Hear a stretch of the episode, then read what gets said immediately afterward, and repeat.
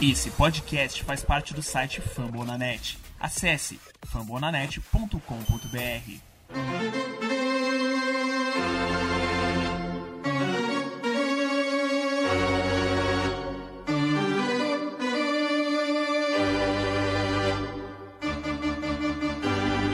It's time for Dodger Baseball. Charged up,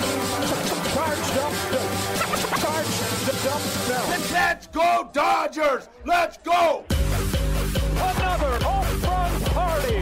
They, they just keep coming at you. Unbelievable.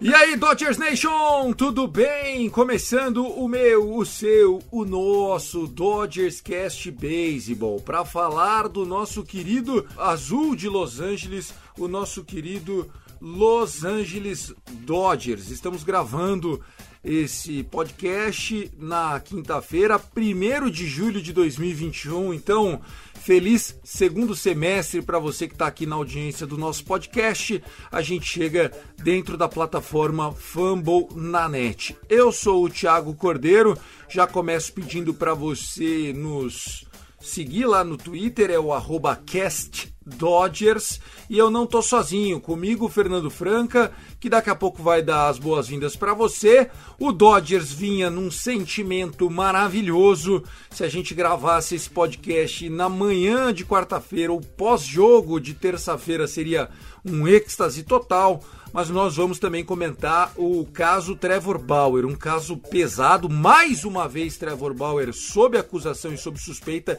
agora por um motivo torpe e cruel.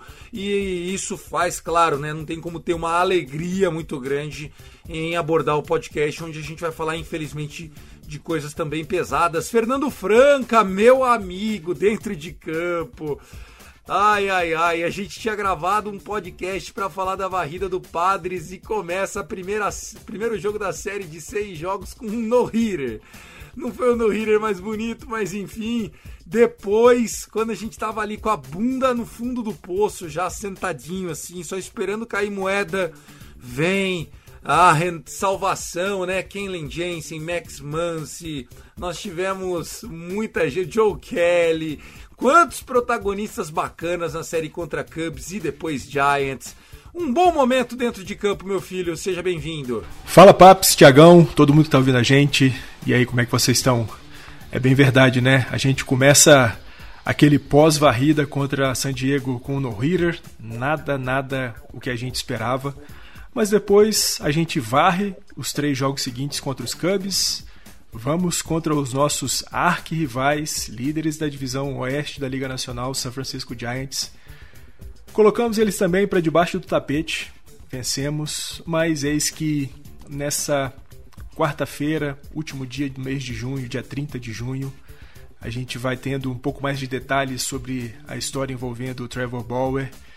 E não que apague por completo a nossa alegria de ter vencido os Giants, de termos varrido os Giants, mas como você disse, Tiagão, o assunto é sério, as acusações são muito graves e a continuarem a evoluir é, negativamente para o Bauer, como parece que elas estão evoluindo, as coisas vão ficar muito feias para o arremessador da rotação titular do Azul de Los Angeles. Exatamente. Então é isso, pessoal. Segue a gente lá, Cast Dodgers, Dodgers da Massa. A gente estava esperando o Gui De Luca, infelizmente ele não conseguiu aparecer, mas é um dos nossos grandes aqui do Dodgers Cast. Um abraço para todo mundo lá do grupo, do WhatsApp. É, lembrou o sobrenome correto do André, meu querido Fernandão? Assim a gente já manda na abertura aqui pra galera. É o nosso querido André Vieira. Vieira. Um abração pra ele. Primo do Patrick Vieira, será? Da França? Bom, enfim, o André Vieira é um dos mais recentes que chegou, mas se você quiser fazer parte, manda uma DM lá pro Dodgers da Massa, tanto no Instagram como no Twitter, ou pra mim lá no Cast Dodgers. É um prazer estar sempre com vocês. Vamos começar falando sobre aquilo que aconteceu em campo, né? A gente tinha gravado o último Dodgers Cash depois da série contra o San Diego Padres. O San Diego Padres que havia varrido a gente. Estávamos voltando para casa para seis jogos. Quatro contra o Chicago Cubs, quinta, sexta, sábado e domingo. E a série curta, né? De dois jogos, segunda e terça, contra os Gigantes de San Francisco. E aí, falando primeiro pelo Cubs, tivemos um dos no-hitters mais feios da história. Um no-hitter com oito walks e quatro pitchers né? Tá entre os piores no-hitters da história em termos de beleza plástica, mas foi um no-hitter inegável, né? O Dodgers é, tomando mais um no-hitter em casa, não é a primeira vez que acontece. E aliás, a gente tomou no-hitter em casa antes de fazer um no-hitter, tá? Só para ficar registrado aqui. Mas tirando isso, Contra o Cubs e contra o Giants, o time performou muito bem. A gente vai começar analisando primeiro a série contra o Cubs, foram três vitórias e apenas essa derrota no no-hitter. Uma derrota que eu coloco também na minha conta, viu, Fernandão? Eu me senti muito culpado pelo resultado porque a gente zicou o menino Walker Buehler, dizendo que ele não perdia, que o recorde estava perto e blá blá blá. Bati na madeira, mas não deu, não deu. A nhaca foi maior e outra. Não existe nenhum pitcher na história, nenhum. Você pode nomear o seu pitcher favorito aí. Nenhum. Do Randy Johnson, dos mais antigos, Clayton Kershaw, Dan Sutton. Não quero nem, nem ficar me alongando. Nenhum ganhou um único jogo na carreira vendo seu time tomar um no-hitter, tá? Nunca aconteceu. E não ia ser com o menino Walker Buehler, o nosso mestre Jedi. Fora isso, só alegria, viu, Fernandão? Não, fora isso, só alegria, Tiagão. A gente depois é, consegue se recuperar bem nos outros jogos. Acho que foi é, a amostra de que o time começava a se reencontrar, principalmente porque a gente começava a ter um lineup muito parecido com aquilo que é o ideal para os Dodgers, com exceção, claro, da, da contusão do Seager, né, que está fora e vai ficar ainda um, um bom tempo fora. Mas uh, depois, aquilo que a gente sempre fala, né, das séries serem favoráveis contra destros e acabou que foi isso que aconteceu. A gente perde, é verdade, né? O primeiro jogo, Zach Davis e mais uh, o Tepera, o Chafin e o, o, é, o Craig Kimbrell fazem esse no-hitter aí de oito walks, mas uh, depois o que a gente pega pela frente, a gente consegue passar bem e abre aí as portas para uma série que foi muito legal contra os Giants. Falando ainda sobre o Chicago Cubs, foram vitórias importantes, tá, pessoal? Primeiro que toda, toda vitória é, conta, tá? Não adianta a gente ter vencido os dois jogos contra o Giants se for para a gente tropeçar em Miami contra o Marlins. A gente vai analisar essa série que, que vem na semana que vem. Né? Você ganhar do Colorado Rockies tem o mesmo peso de você ganhar do Yankees numa Interleague Series no Bronx. Só que é, existem vitórias que te levantam e vitórias que incomodam o adversário. Eu achei que vencer o Cubs do jeito que a gente fez, depois de ter sido varrido três jogos, sendo obviamente dois em doubleheader lá no Wrigley Field, a gente voltar e depois de tomar um no-hitter, vencer os três jogos como foi e, e encerrado com um Sunday Night Baseball que entra para a história, né? Um dos melhores é, arremessadores da história do Sunday Night Baseball, né? Onde ele fez ali de tudo. Tomou um home run solo, mas Clayton Kershaw estava no vintage completo, né? Não, não o que falar dele. Ele realmente 13 strikeouts, foi o maior número de strikeouts desde 2017. Uh, a gente teve uma, uma série muito boa, a gente pregou os pitchers deles. E assim, o Cubs é rival nosso no Ed Card, tá? É, o wild card hoje é, é, óbvio que a gente eu até já falei isso no último Dodgers Cast e repeti isso no rebatida onde é mais plural. O Dodgers vai para ganhar a divisão, mas enfim, o Cubs é rival do wild card, então são vitórias importantes. A gente estava 4-0, 0-4 na série contra eles, agora já está 3-4 foram importantes emocionalmente essas vitórias. Né? É, e principalmente esse jogo do domingo, né, que teve transmissão para todo o Brasil, a gente teve é, Grand Slam do McKinsey, a gente teve é, home run de duas corridas do Cody Bellinger. Como você disse, Tiagão, um jogo sensacional do Clayton Kershaw. É, o que a gente sempre pede, né? Aquele vintage Kershaw é, com um slider muito afiado, mandando algumas bolinhas de curva também, que, bom, essa bola de curva é a assinatura dele.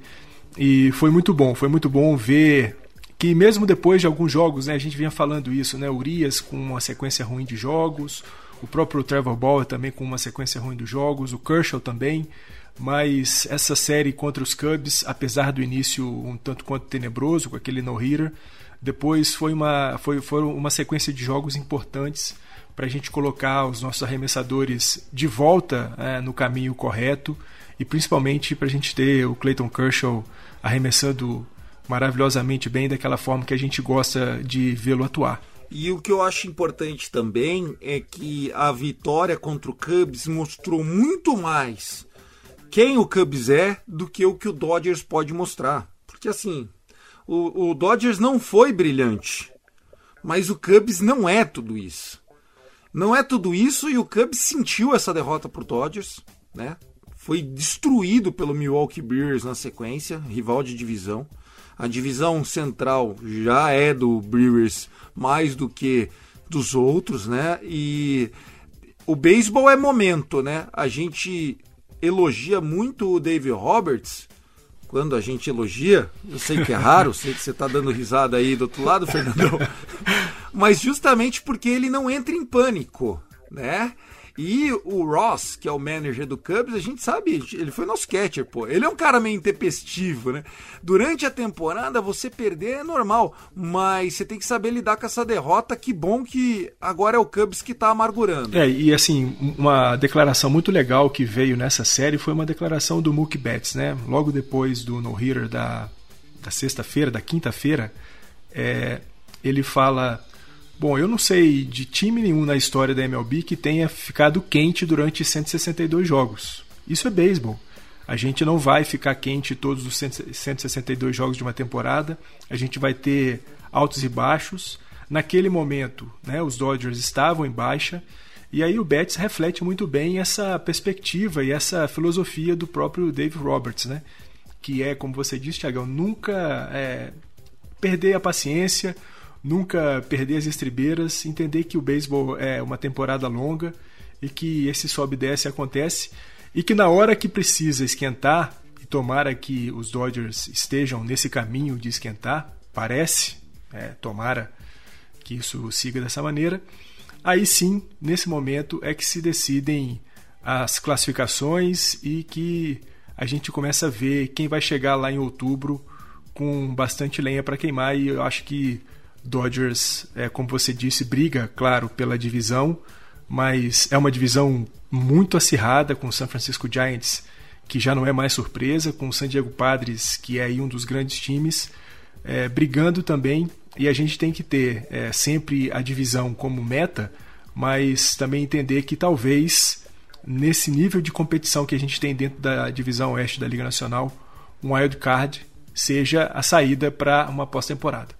Vamos lá, só passando os placares então da série contra o Cubs, a gente joga a vinhetinha e já vai para a série contra o São Francisco Giants. Né? O primeiro jogo, quer dizer, na verdade, o segundo jogo, né? o primeiro jogo dessa sequência de três vitórias seguidas contra o Cubs. Né? Nós tivemos um jogo ali que esteve apertado durante muito tempo, estava 2 a 2 até o oitavo inning. Aí, no oitavo inning, a gente teve dois home runs de duas corridas no mesmo inning. É algo que é trivial. Não vou falar, é raro, nossa, não acontece desde tal. Mas é raro. Assim, você fez quatro pontos no inning, sendo dois home runs de duas corridas. No oitavo inning, né? A gente pregou aquele tépera deles. O Blake Trinan saiu com a vitória. Aliás, Blake Trinan que vai virar um personagem de uma reflexão que nós vamos fazer também no caso Trevor Bauer. Uh, nós temos aqui no sábado a vitória do nosso Dodgers foi 3 a 2 uma vitória mais uma vez. Foi o que eu falei, pessoal. As vitórias contra o Cubs mostram mais sobre o Cubs do que sobre o Dodgers, tá? No o Dodgers não passeou, né? Foi assim um jogo pegado, mas foi um jogo em que o Dodgers começou uma tendência que a gente vinha sofrendo, galera. É, eu queria recordar com vocês, nós durante cinco jogos seguidos da semana passada, a gente tomou home run no primeiro inning. A gente tomou home run nos três jogos contra o Padres, inclusive no jogo 2 a gente tomou dois home run. A gente tomou jogo no jogo do No Here no primeiro inning e do Chris Bryant no jogo que a gente ganhou do 6 a 2 Começa aquele jogo tomando um home run do Chris Bryant. Tô errado ou tô certo, Fernandão? Foi isso, né? É isso. Aí beleza. Chegou, a gente venceu, tirou em Aca, ufa, 6 a 2 No jogo seguinte, foi no sábado, a gente vence por 3 a 2 Só que é, das duas dessas três corridas, elas vêm no primeiro inning, não com home run, mas marcando, fazendo corrida, anotando, saindo na frente, não começando o jogo no buraco no, no, no segundo inning. O, o, o pitcher que tem que se sentir no buraco não é o pitcher do Dodgers, é o outro pitcher, porque isso muda tudo, galera. Isso muda a cabeça do pitcher. Quando o pitcher sobe do dugout pro segundo inning e o placar tá 2-0, ele arremessa de um jeito. Se tá 0-2, ele arremessa de outro jeito. E não é porque o técnico manda, é porque a gente é ser humano, não tem como fugir disso daí. E aí o domingo também foi marcado já por um passeio. Virou passeio, meu amigo. A gente não marcou no primeiro inning, mas no segundo inning tava 6 a 0 o jogo. E o Kershaw, o Kershaw já ali perfect, né? Naquele naquela slider dele que tá é, mágica. Aliás, a slider do Kershaw tem quase a mesma velocidade da fastball. Eu não sei, eu não sei se isso é bom ou ruim, mas assim, pro cara que tá rebatendo é um, é um dilema, porque uma é parábola e a outra é reta. Então, você vê a bola saindo da mão e aí você não sabe se você vai ali ou se vai, é, vem para cá. Isso tá matando os caras. E o Tiagão, para esse jogo do domingo, né, que era Clayton Kershaw contra o Adbert Alzolay, um arremessador. Bom menino, bom menino, coitado. Bom Sim, menino. um arremessador rookie dos Cubs, né? Tinha uma estatística muito interessante, né? Nos é, 17 jogos em que o adversário estreou um arremessador novato contra o Clayton Kershaw num jogo de domingo, o time perdeu todos os jogos. Todos os jogos.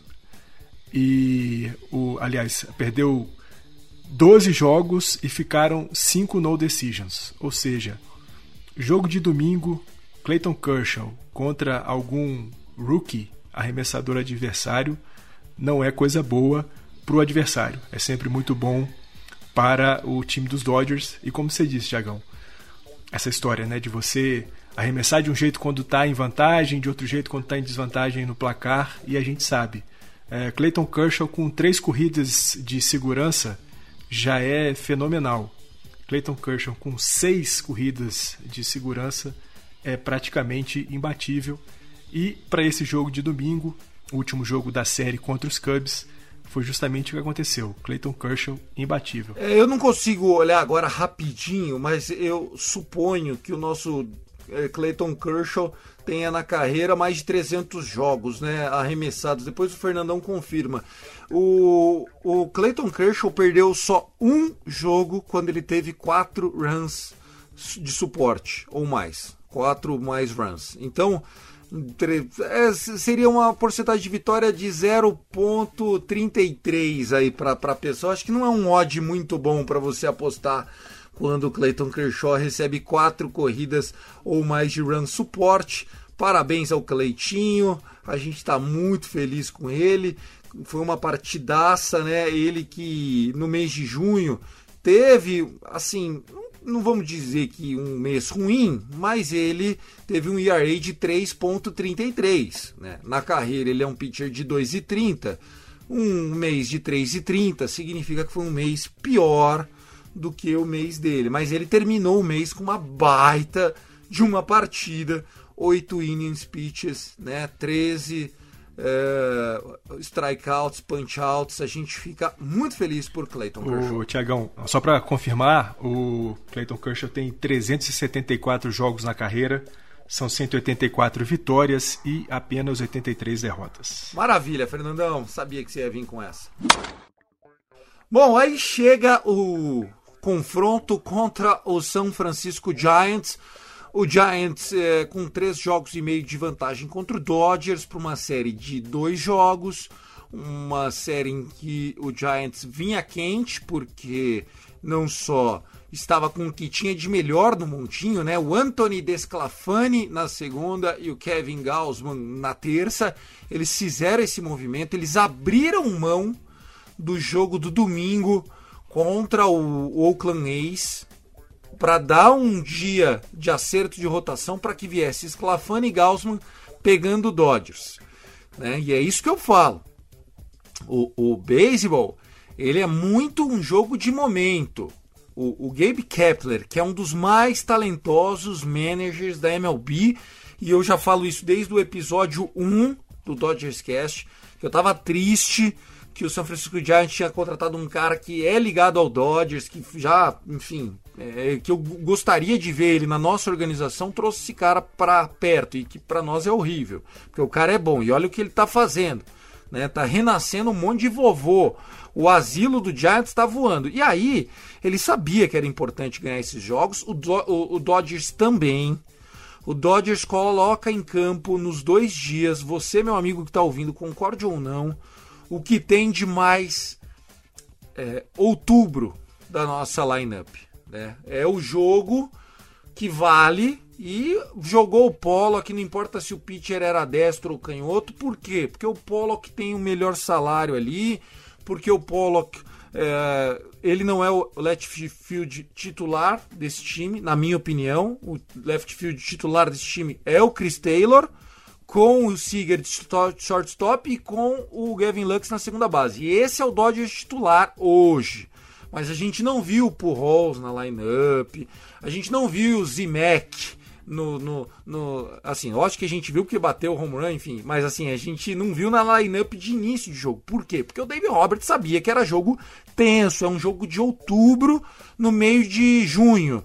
Uh, eu gostei da decisão, ele repetiu e vieram duas vitórias. Né? A gente vai falar sobre essa série, mas de início, para fazer a abertura, foi isso. Era jogo de playoff no meio de junho, né, Fernandão? É exatamente isso, Tiagão. Foi o que eu falei, né? A, as séries contra Cubs e a seguinte contra os Giants já começavam a delinear aquilo que é o Dodgers de outubro, com exceção da ausência do Seager que está contundido. Esses dois jogos contra o San Francisco Giants foi muito isso. A gente teve é, o melhor lineup que a gente pode ter hoje. É, os nossos arremessadores é, de rotação, os melhores, e explorando os também os melhores braços do bullpen. Né? A gente teve o Gonzalez, Kelly e o Jensen jogando os dois jogos. O Gonzalez fazendo uma entrada no primeiro jogo e Kenley Jensen e Kelly jogando tanto o primeiro jogo quanto o segundo. E foi isso, foram dois jogos ali bem a cara do que é um San Francisco Giants contra Dodgers em 2021. O jogo muito apertado, o primeiro jogo um 3 a 2, o segundo jogo um 3 a 1. Um detalhe muito importante para mim desses dois jogos, mas especificamente do primeiro jogo, é que o San Francisco Giants fica com 0 de 13 quando com jogadores em posição de anotar a corrida. Isso mostra o nível de concentração dos nossos arremessadores. Durante é, por 13 oportunidades, o San Francisco Giants teve jogadores na segunda ou na terceira base e em nenhuma delas eles conseguiram anotar a corrida, até porque nesse primeiro jogo de 3 a 2 todas as corridas vieram de home run solo, tanto dos Dodgers quanto do San Francisco Giants. Mas no momento em que o Giants colocou o jogador em base e jogador em posição de, posição de anotar a corrida, nenhuma delas foi anotada. Isso mostra o quão concentrado e o quão jogando bem estavam os arremessadores dos Dodgers nesse primeiro jogo, seja, seja o de rotação, quanto os caras que vieram depois do bullpen nessa partida, especificamente o Vitor Gonzalez, o Joey Kelly e depois o Kellen Jensen. Vamos lá, falando desses dois jogos, realmente muito bem destacado por você, Fernandão. A gente teve um jogo 1 um dessa série em que o Dodgers vence por 3 a 2 com muito menos volume de beisebol, né? Foi, um, foi um, uma partida ruim do Dodgers no, no aspecto volume, né? Poucos é, hits, né? Quase nenhum. A gente só teve um, uma rebatida que não foi a dos home runs. Foi um drive muito bonito. Mas, fora isso, a gente jogou curto. E no jogo da terça-feira, não pense você que, nossa, e aí na terça a gente atropelou. Não teve nada disso, tá, pessoal?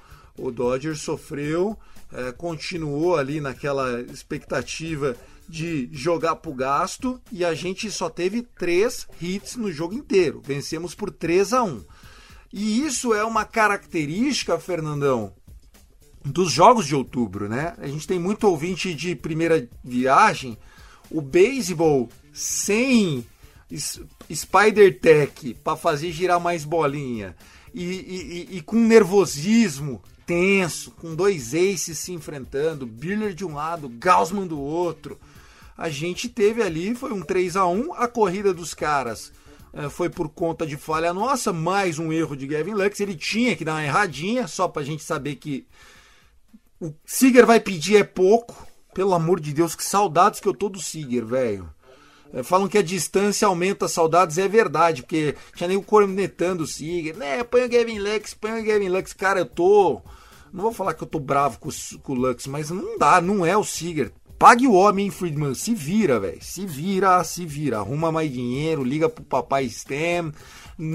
se vira. Nós precisamos segurar o menino. E aí, é, o que a gente tem, Fernandão, é um, um, um Walker Buehler fazendo aquelas partidas de outubro, né? Então, o emocional do Dodgers se mostrou muito firme nessa série. É, um detalhe muito importante dessa série, desse segundo jogo, né, contra o, o time do, do San Francisco Giants, é que, assim, eles vêm com o Kevin Gosman é, arremessando, o melhor arremessador deles, sem dúvida, mas a gente consegue pegar o Gaussman muito cedo no jogo. É, ele também não tem uma noite muito legal, cedendo é, alguns walks, né? foram cinco walks para o Kevin Gosman nessa partida, mas logo cedo o Dodgers consegue é, buscar ali o jeito de arremessar do Gosman e ele sai do jogo apenas com cinco entradas. É, para pensar aí de um cara que tem jogo completo já na temporada, que vinha com oito vitórias e apenas uma derrota, foi muito importante pegar logo cedo. Foi o que você falou, Tiagão. Rebatemos só três nesse jogo. Eles também, São Francisco também só rebateu três bolinhas nesse jogo. Mas aí o grande, o grande detalhe é, dessa partida, além de termos pegado o Gosma logo cedo, foi o Chris Taylor, né? Sempre aparecendo nos momentos decisivos. Foi o cara que é, teve uma rebatida dupla impulsionando duas corridas. Depois o Mance rebate um home run solo, fazendo aí o 3 a 0 E o Walker Buehler, né? Walker Buehler reencontrando o seu caminho, deixando de ser um arremessador preguiçoso. Pelo menos era uma crítica que eu fazia ele há muito tempo. Arremessando aí quase sete entradas, foram seis entradas e dois terços, tomando apenas três rebatidas. A corrida, como você disse, Tiagão, não foi para conta do, do Buehler, porque foi motivada por um erro do Gavin Lux. É, um walk apenas e sete strikeouts. O nosso querido Walker Buehler, o Buehler Day Off, está agora na temporada com oito vitórias, apenas uma derrota. Uma derrota, infelizmente, vinda naquele dia do jogo do no-hitter do, dos Cubs, que a gente esperava que ele fizesse o recorde de 23 jogos sem perder. Mas a verdade é que a gente tem muita segurança quando vê Buehler, Kershaw, Urias e o homem das confusões, Trevor Bauer, arremessando bem. Esses quatro caras, quando estão afiados, fica muito difícil vencê-los.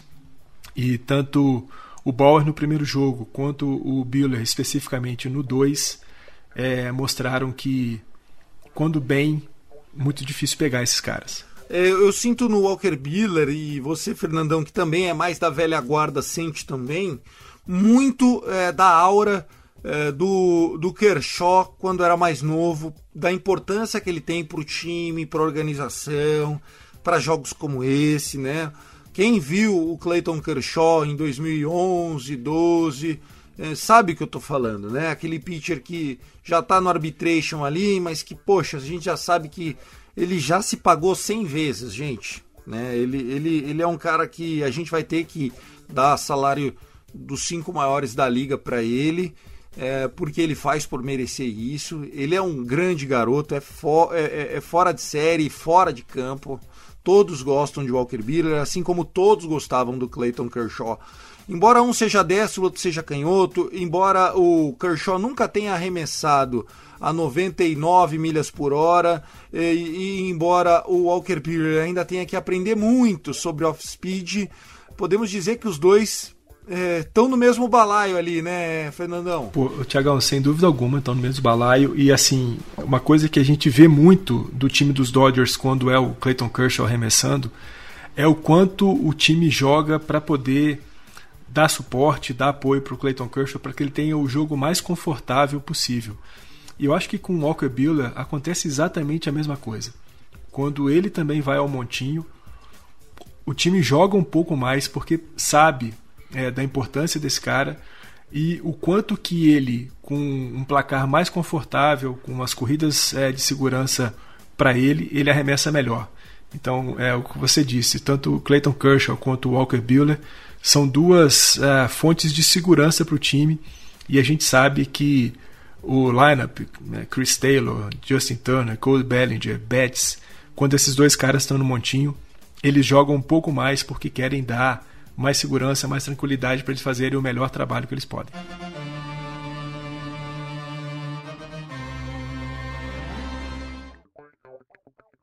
Bom, pessoal, antes da gente avaliar a série contra Washington Nationals e Miami Marlins, né, começando nesta quinta-feira, é, a gente decidiu, até por questão de garantir o tempo aqui do nosso podcast, de falar do caso Trevor Bauer.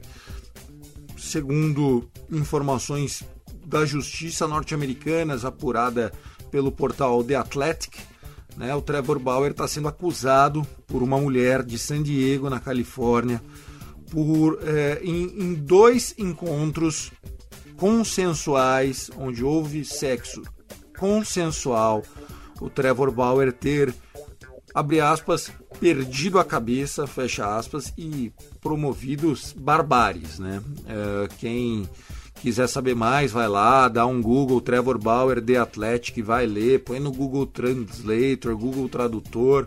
Eu não tô aqui para falar que ele é, estuprou ela desacordada, botou dedo na garganta, quebrou o osso da mulher, espancou, deixou com os dois olhos roxos. Não queria falar nada disso, mas as acusações são terríveis.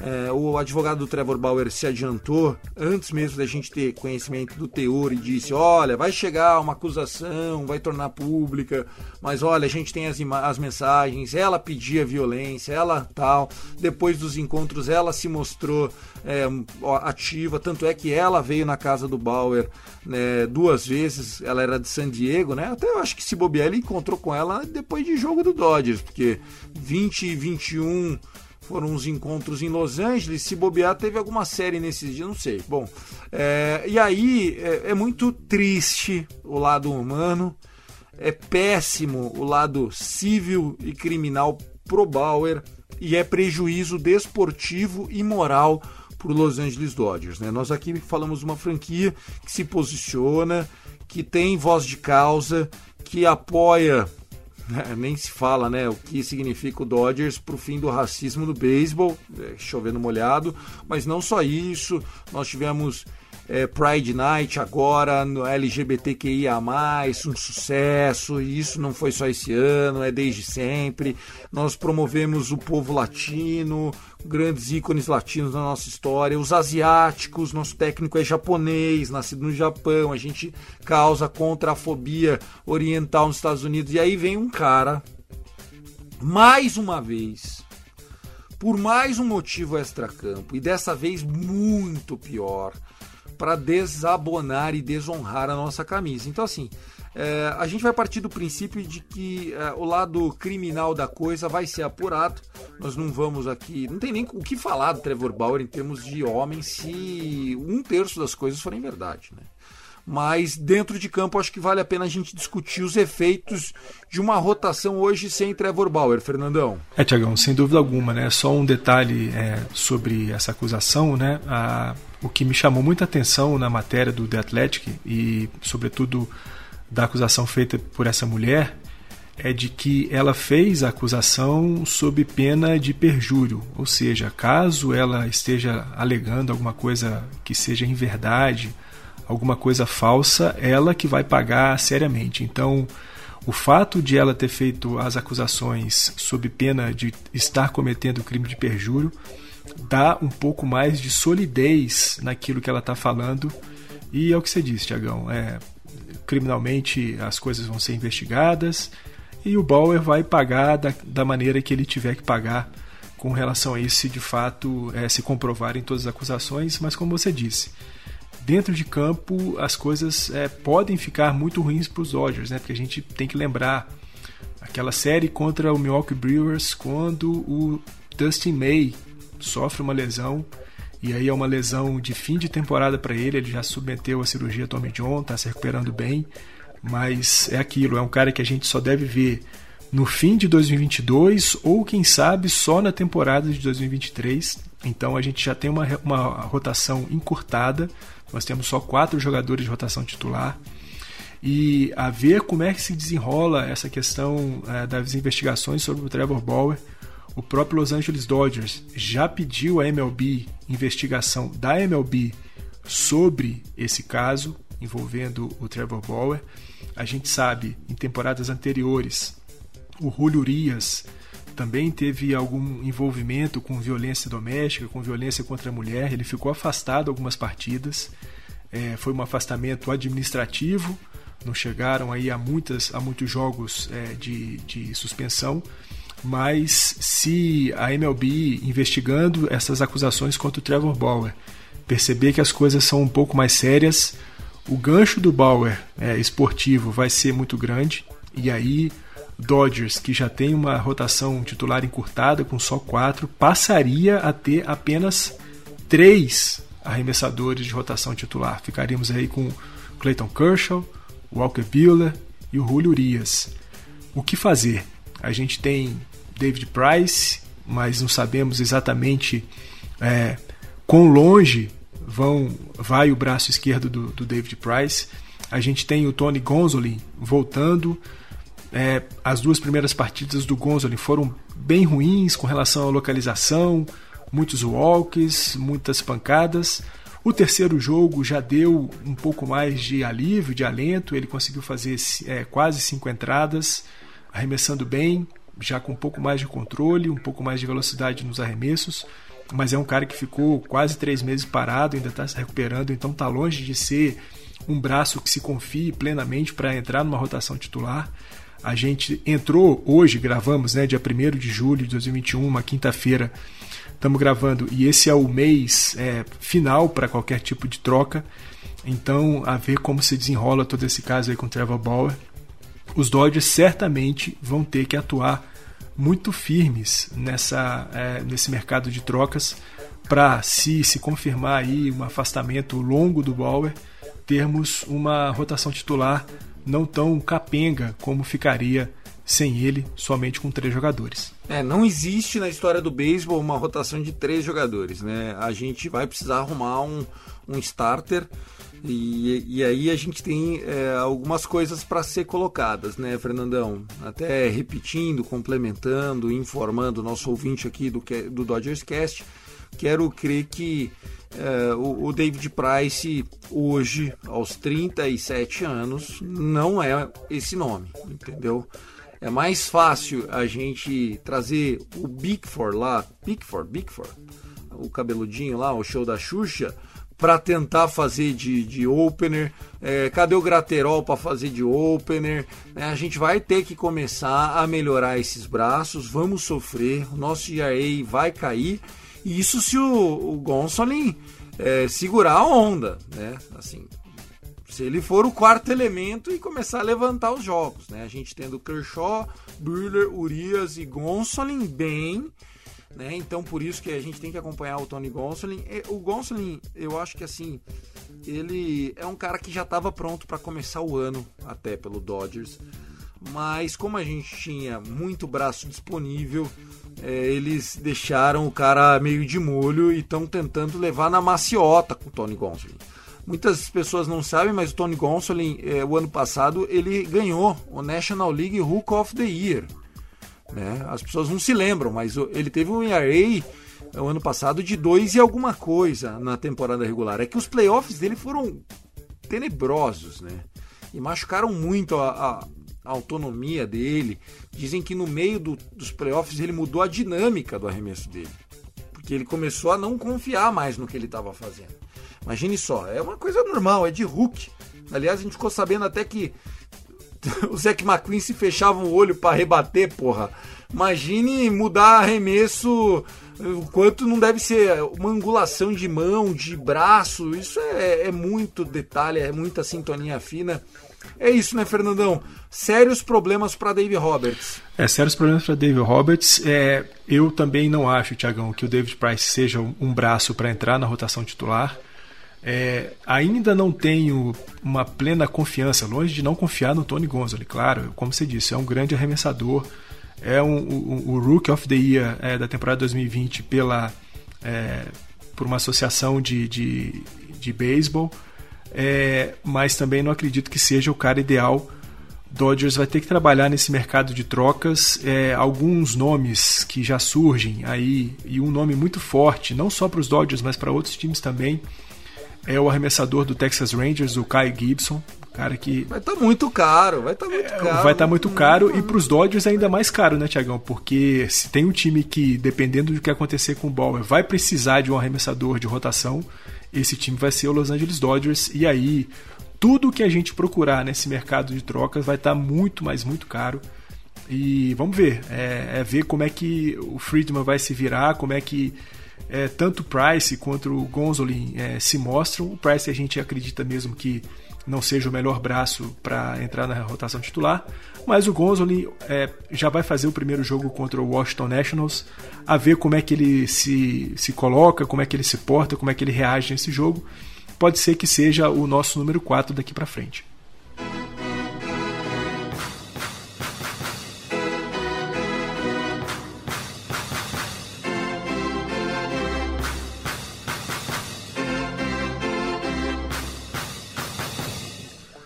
Para a gente chegar na última parte aqui do Dodgers Cast, nós vamos falar sobre as séries contra Nationals e contra Miami Marlins. Eu e o Fernandão a gente já vai prever as duas e a gente tem pouco tempo aqui, mas a ideia é que a gente faça um novo Dodgers Cast na volta dessa road trip de oito jogos em oito dias. Né? O Dodgers folgou na quarta, começa hoje na quinta e emenda. Quinta, sexta, sábado, domingo e já na segunda-feira, segunda, terça, quarta e quinta com mais quatro jogos, depois volta para casa e aí a gente vem com um novo Dodgers Cash para vocês. É, nesta quinta-feira, é, Tony Gonsolin contra o Patrick Corbin, o Corbin que não é mais aquele Corbin do Arizona de Becks, a gente conhece bem o Corbin.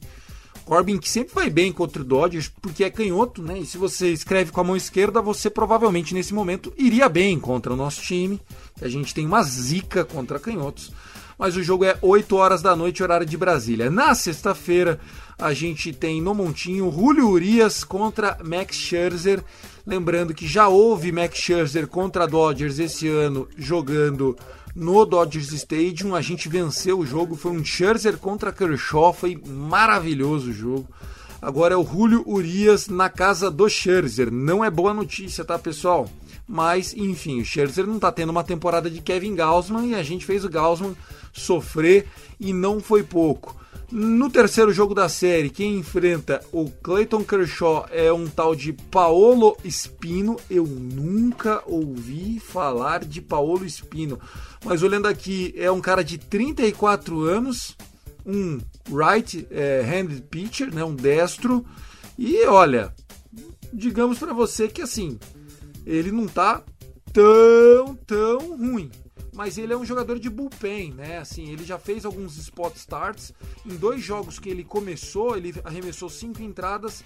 A última vez foi agora, é, na segunda-feira, contra o Mets. Cinco innings, nenhuma corrida cedida e apenas três strikeouts.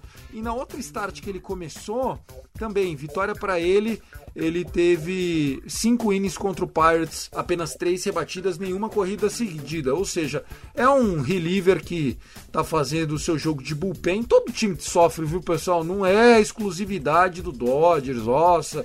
Se o Dodgers, que tem o maior orçamento do beisebol, tem dificuldade de meter cinco starter, imagine, imagine os outros. E no domingão, amigão, no domingão o jogo é meio-dia. Olha que delícia. Domingão, meio-dia, pá. Trevor Bauer ou não contra Joe Ross. O Joe Ross, que é a última vez que nos enfrentou, deu um trabalhinho, viu? Teve um jogo competitivo. Expectativa da série contra o Nationals e eu já vou seguir para Miami, querido. É, Tiagão, é, só um detalhe, né? É, o time dos Nationals começou muito mal a temporada. A série contra a gente lá no Dodger Stadium foi uma varrida. A gente fez 3 a 0 em cima deles. Uh, apesar de alguns problemas contra o Joey Ross, uh, o time se saiu muito bem. Destaque para eles aí em cima do Kyle Schwarber, do Trey Turner e também do Soto. Os caras é, têm rebatido muito bem nos últimos jogos. Schwarber, principalmente, apesar de ainda ter uma média de rebatidas baixa, mas é um cara que está muito quente no fim do mês de junho. Vamos ver como é que ele começa o mês de julho hoje contra a gente. Uh, falando especificamente dos arremessadores, Corbin no mês de junho foi 2-2 em 5 partidas, o Scherzer 3-0 em 4 partidas, o Espinho, né, que tem 18 jogos na temporada, mas apenas 3 como starter, ficou com dois jogos em junho como starter e venceu os dois. E o Ross fez cinco partidas em junho, vencendo três e perdendo duas. A gente tem aí um jogo sempre complicado contra canhotos, apesar do Corbin, como você disse, não ser mais o mesmo. E a gente já ter conseguido pegar o Corbin em algumas partidas. Mas depois disso é uma série de três jogos contra arremessadores destros, sempre bom. E só lembrando, né, Tiagão, você disse, né, todos os times sofrem, os seus Dodgers sofrem, os outros que têm menos dinheiro sofrem mais ainda. E o Nationals está sem o Stephen Strasburg, que é um dos grandes arremessadores da sua rotação. Por isso a gente tem visto aí alguns jogadores de bullpen fazendo a função de opener. Eu acho que é uma série que a gente pode pensar em coisas boas, fazendo aqui uma previsão, e eu gosto das previsões. Um 3 a 1 seria de belíssimo tamanho pra gente. E pra gente encerrar o Dodgers Cast aqui, estamos já na saideira. Você projeta como essa série contra o Miami Marlins, né? Contra o Miami Marlins a gente tem, vamos dizer assim, o retorno da nossa futura rotação, né? Porque são quatro jogos fora, gira quase que ela inteira. Né? A gente tem o Walker Buehler uh, disponível, e aí começa de novo Gonsolin, Rurias, esse time do Miami Marlins, que é do, do Donny Baseball, né, do Don Mantingly, nosso ex-técnico, eles vieram já jogar em Los Angeles, não deram conta da gente. Como é que você avalia essa, Fernandão? Tiagão, uh, Marlins, é, apesar de ter tido um começo de temporada legal, hoje é o último colocado né, da divisão leste lá da Liga Nacional. Está oito jogos e meio atrás do time do New York Mets. É, eles tiveram uma série empatando aí de 2 a 2 com o Nationals, foram quatro partidas 2 a 2 Eles estão aí finalizando uma série contra os Phillies, por enquanto 1 a 1 Antes de enfrentar a gente, eles fazem três jogos contra os Braves. É possível que a gente veja é, na rotação dos, dos Marlins Sandy Alcântara, Pablo Lopes, o Trevor Rogers e o Zach Thompson. É uma sequência bastante interessante aí de arremessadores, são os caras bem legais, Sandy Alcântara e o Pablo Lopes são ótimos arremessadores, mas é, eu não acredito que Dodgers tenha muito problema para poder passar pelo Miami. A gente sabe, jogo fora de casa, o jogo vai ser é, lá no Marlins Park, no Lowan Depot. Atualmente esse é o nome do, do, do estádio dos Marlins. É, é sempre difícil, são quatro jogos, eu também acho que um 3 a 1 seria é, muito bom, mas eu acredito sim numa, numa varrida contra os Marlins a partir da próxima segunda-feira. É, você fez uma previsão de 6-2, 7-1, seria realmente muito bom é, para nós, né, termos essa, essa oportunidade. E eu acho que vocês têm a noção de o quanto que o, o, o beisebol ele é competitivo, né? Se a gente terminar 6-2 esses oito jogos, não é garantia de que a gente vai encostar no Giants ou que o Padres também não vai vir na nossa bota, né? O Padres ganhou 11 dos últimos 12 jogos, né? O Giants também vinha de boas vitórias, vitórias na série contra o Ace, né? Antes da varrida contra a gente. É, o beisebol tá pegando fogo, viu, Fernandão? E a, e a e a temporada ainda tem muita lenha para queimar.